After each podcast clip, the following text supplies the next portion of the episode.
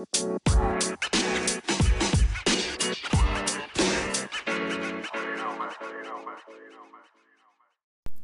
うも、太郎監督です。えー、今回は、えー、クロスフィットオープンの21.1のワークアウトについての速報なんで、ちょっとね、編集とか雑かもしれないですけど、とりあえず情報を、えー、皆さんに、え提供します。え始まりましたね。クロスフィットオープン2021、え一発目のワークアウトは、まあ、もう皆さん見られたと思いますけど、えー、4タイム、ウォールウォーク1回、二重跳び10回、ウォールウォーク3回、二重跳び30回、ウォールウォーク6回、二重跳び60回、ウォールウォーク9回、二重跳び90回、ウォールウォーク15回、二重跳び150回、ウォールウォーク21回、二重跳び210回をできるだけ、えー、早く終わらせるというメニューですね。で、タイムキャップ制限時間15分になります。今回ですね、まあ、ファウンデーションと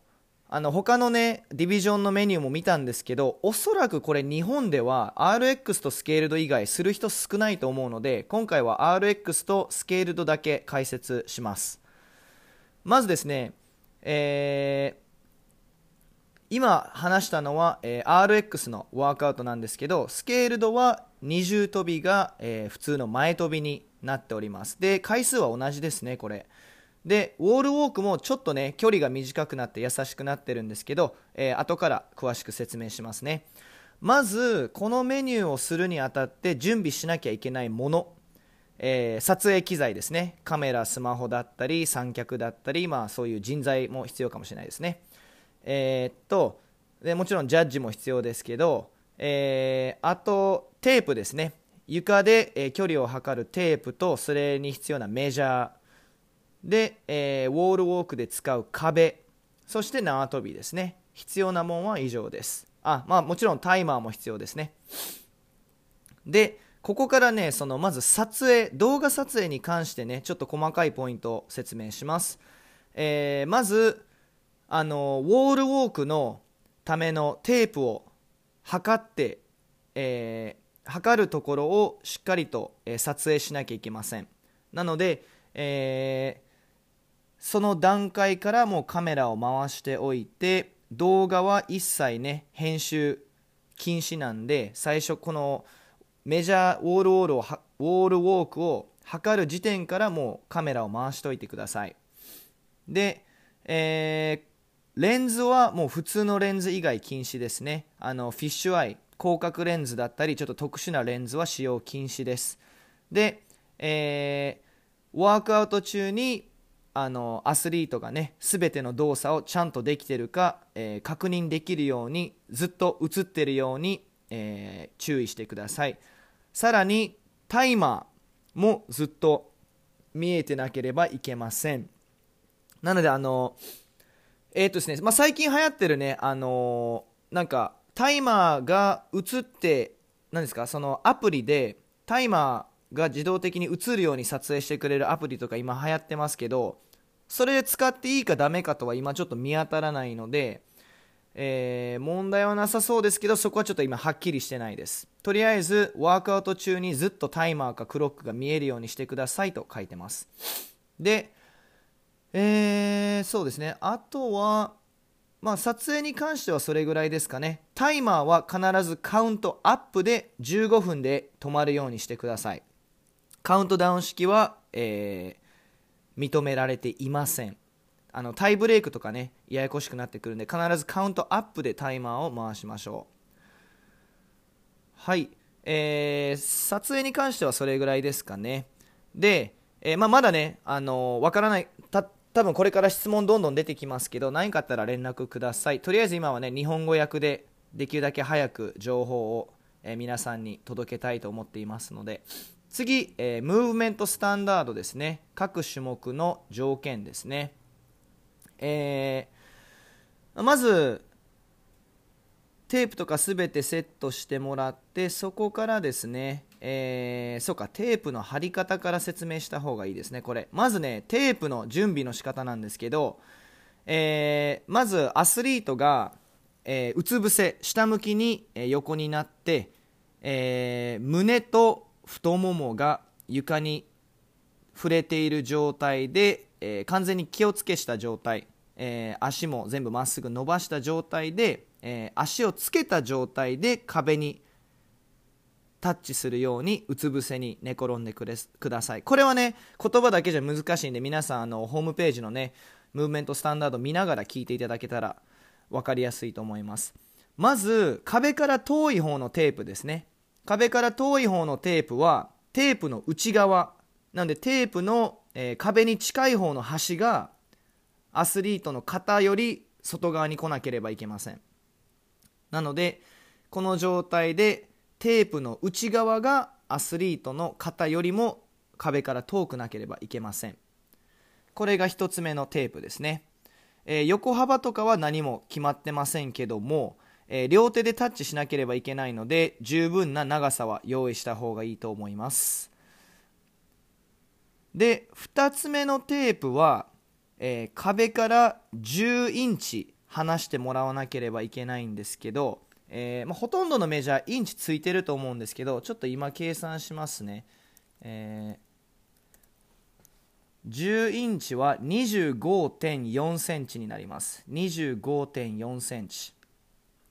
なので、え、壁から10インチまたは25.4センチ離して2つ目のテープを床に貼るんですけども今度は、えー、テープの外側が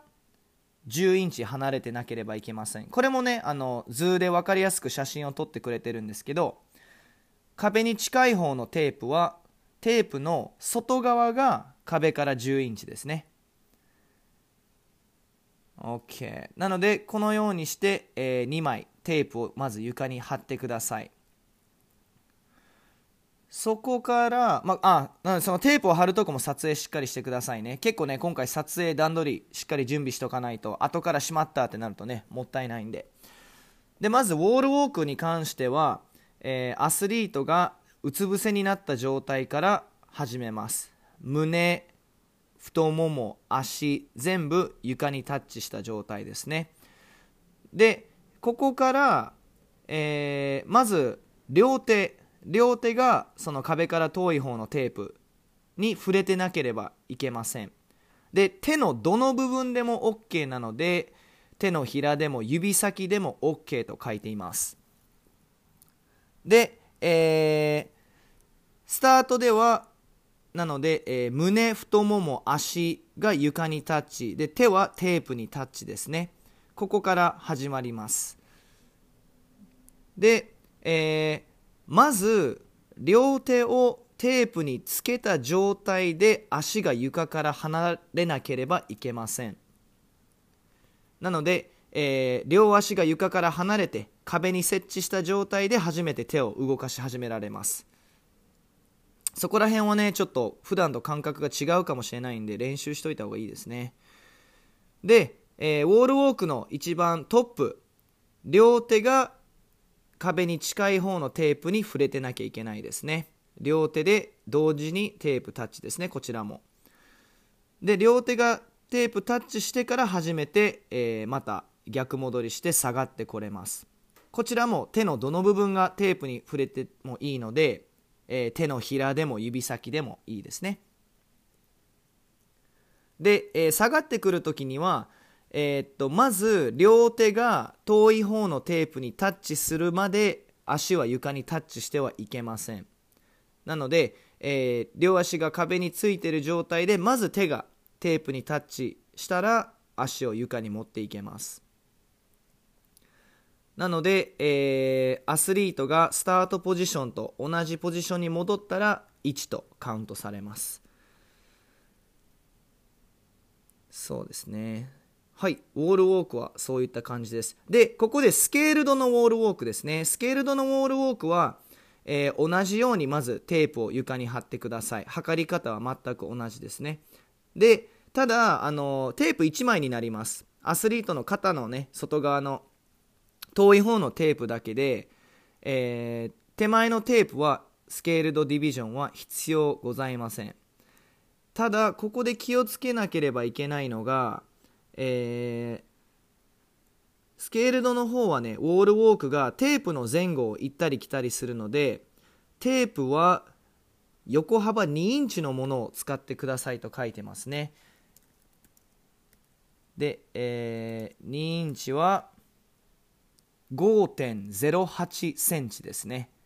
5.08センチ。なので、えー、少なくても2インチの横幅があるテープを使わなければいけません。RX の方では書いてないですね。多分その理由が、あの RX の方はあのテープの間を行ったり来たりするので、そのテープのね、えー、に触れていれば OK っていう条件ですけど、スケールドの場合はテープをテープの横幅を行ったり来たりするので、えー、幅が指定されている様子ですねなんでスケールドディビジョンは、えー、横幅2インチのテープを使わなければいけません。そこ気をつけなきゃいけないポイントですね。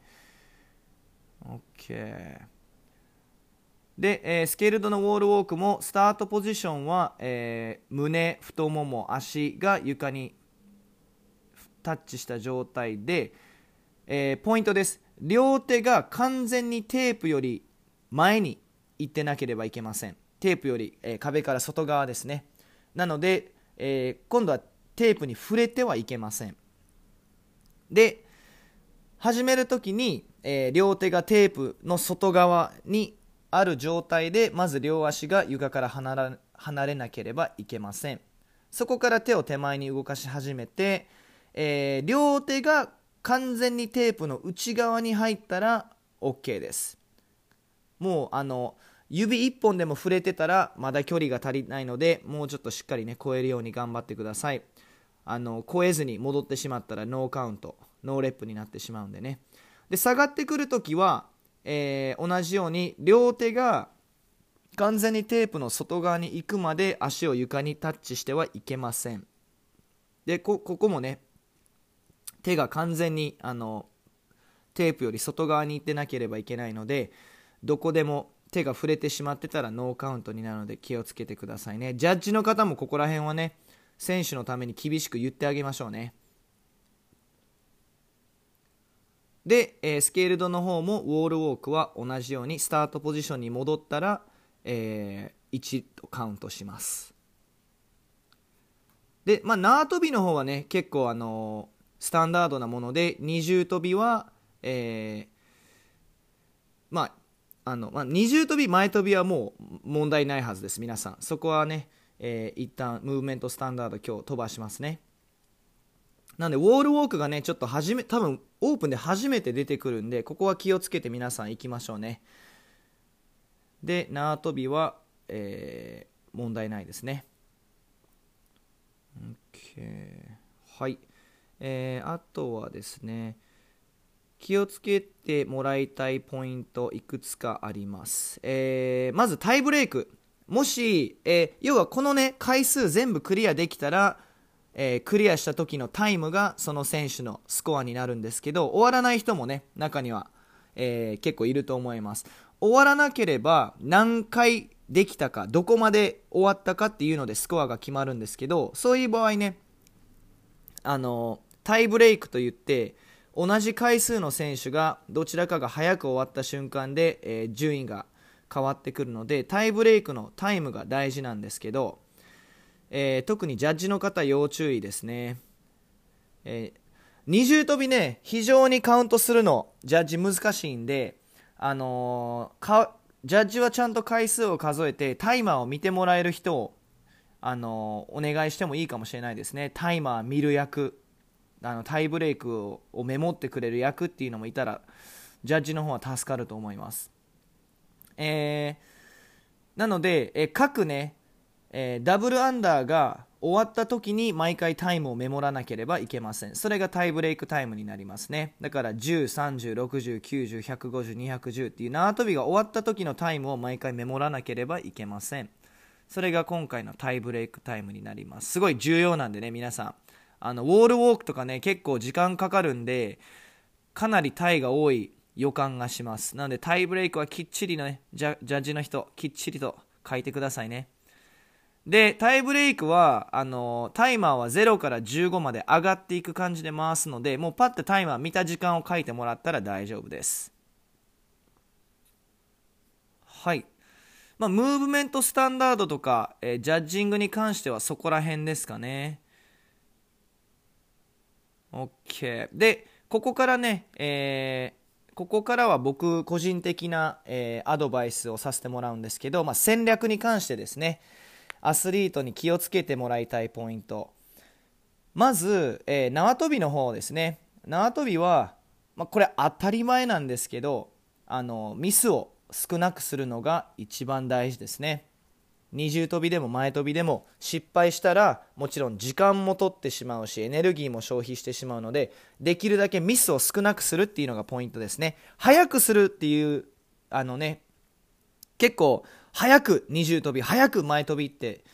あの焦ってしまう人が多いんですけどで大会になったらねあの気持ちも高まってるんでドゥワーって飛ばしたくなるんですけどここはね、冷静になってミスを少なくするのが一番効率的ですね。エネルギーも温存できるし、結果的にタイムも早く終わります。で、あの、まあ、シンプルにね、あの、足に引っかかっちゃうとかいうミスは誰でもあると思うんですけど、もったいないミスをね、できるだけ減らしてほしいんですね。例えば、しっかりと二重跳びをする場所、スペースを確保しておく。意外とね、なんか、あのーやってる途中に何かに引っかかったりあの近くに置いてたものに引っかかったりスクワットラックに引っかかったりっていうのが結構ねあの注意しないと多いのであのしっかりとまず場所を確保するっていうのも大事です。でそこからあのもしね縄跳びそのスピードロープとか使ってる方はねあのネジがあると思うんですけどもうドライバーとか使ってあの長さをね確認してからあの準備できてたらあのがっちりネジを締めておいた方がいいですね。たまにねネジが緩んでるの気づかなくてやってる最中にスパーンってあの縄跳びがね外れちゃう時があるんでそれはもうめちゃくちゃもったいないんでね。あのしっかりとネジそこら辺もチェックしましょう。であとねあの靴をねしっかり靴紐を結んでください。あのビビるほど靴紐が途中でほどける方が多いのでもうあの靴の紐をね絶対にもうあの絶対ほどけないっていうぐらい靴の紐をしっかり結んでください。もう結んでからもうあのボンドで止めてください。もう絶対取れないぐらいあの止めてくださいね。あの僕個人的にそれすっごいあのもったいないと思うんで靴紐が絶対ほどけないようにしてください。100回言います。絶対ほどけないようにしてください。であのあともう一個注意点がね、たまにこの二重跳びの回数が多い時に、靴を強く結びすぎるとめちゃくちゃ足が痛くなるんですね。あの、なので、あのね、テンション上がりすぎて、めちゃくちゃ強く結ぶのも注意してくださいね。靴のきつさは普通ですけど、そこからね、紐がほどけないように、もうあの、接着剤で止めてください。後からもう紐切ってください。OK。ウォールウォークです。ウォールウォークは、あもこちらもねまず十分なスペースを確保してください。絶対に後半フラフラになってきてえげつない倒れ方もする方もいらっしゃると思うのでまあねあの横にグワーンっていって窓パリーンとかやめてほしいですね。そこら辺十分に注意しましょうね。なので転んじゃってねカメラを蹴飛ばすとかあのウォッドが脳幹になってしまうのでそこら辺も気をつけてください。だから最悪アスリートがどっち向きに転んでも大丈夫なぐらいスペースを確保してください。あと壁、壁の素材とかも大事ですよね。なんかあの滑りやすい壁とかはできるだけ避けた方がいいですね。で、あのー、今回ですけど、あの僕ね何人かその裸足でトレーニングするのが好きなクロスフィッター、えー、知ってるんですけど、まあ、あの代官山のメンバー様とかねぐさっと来てるかもしれないですけど、あのー、今回のメニューは靴を履くことをおすすめします、えー、二重跳び失敗したら普通に裸足は痛いし、あのー、足もね汗かいてくると滑りますよこれ壁。壁滑っちゃうんでね。あと距離もね靴靴底で1 2センチ稼げるんで今回のメニューは極力靴を履いた方がいいと思います。えー、他には、えー、そうですね、結構ね、この壁から10インチっていう2枚目のテープが、あの写真見てもらってもね、わかると思うんですけどかなりアスリート縦になります。あの結構綺麗に倒立しないとこの線まで到達しないので、えー、まあ、柔軟性とかね課題な人はもう入念にアップをしてくださいね。肩周り、えー、胸椎手首あのしっかりアップ柔軟をしてからこのメニューに臨んでもらった方がいいですね。 wall walk もね no rep 非常にもったいないんであのすごいエネルギーを消費してしまうのでねめちゃくちゃエネルギー消費しますよ wall walk の no rep は。そこすごいポイントですね。なのであの wall walk がしんどくなってきたら休憩をする勇気がすごい大切になります今回のメニュー。あと1回だから行こうって思ってあの no rep しちゃうとめちゃくちゃ時間も体力ももったいないんでね。あのー、多分思ってるよりゆっくりスムーズにやった方が良さそうなメニューですね今回は。絶対ポイントは no rep を少なくすることです。えー、でまあさっきねちょっとあの裸足の件でね汗に注意してくださいって言いましたけど全体的にこのメニュー汗要注意ですよ。手汗で床も滑るし体から倒れるあ倒れるちゃうわ、えー、体とかね頭から垂れる汗。あのベッタベタに床多分なるんでそれで手が滑るようになったらウォールウォークめちゃくちゃね影響されちゃうんで、えー、タオルを絶対用意しておいた方がいいと思います。手汗とか体の汗床についた汗を拭き取るタオル。あと、まあ、めっちゃ汗かきやすい人はね、もう頭にタオル巻いてもほんまにいいと思います。逆さになるんでね、ベッタベタ垂れてきますよ、これ。汗かきやすい人は絶対、あのー、汗が床とか壁になできるだけつかないようにコントロールするのポイントですね。そこら辺ですかね。あの、細かいとこですけど、そういったね、小さいポイントを、えー、なんだ、そういう、そういうところに気づけて、克服できる人がねやっぱ上位に入るんで、あの指導者の方もねメンバー様のために、えー、できるだけね、あのこういったポイントを意識しながら、えー、サポートしてあげてください。ジャッジの人もねジャッジは no rep という勇気持ってくださいね。アスリートのためにも no rep という勇気は大切ですよ。けあの最終的にね動画チェックで減点されるんでその場で言ってあげるのが一番選手のためにもなるので選手の方、ジャッジの方、では、いよいよ始まりますね、今年のオープン。楽しんでいきましょう。えー、っと、質問などあれば、直接僕に何がいいかな、インスタグラムの DM が一番いいですかね。なんか質問があれば、いつでもメッセージください。できる限りのことはさせてもらいますので。それでは、See you next time!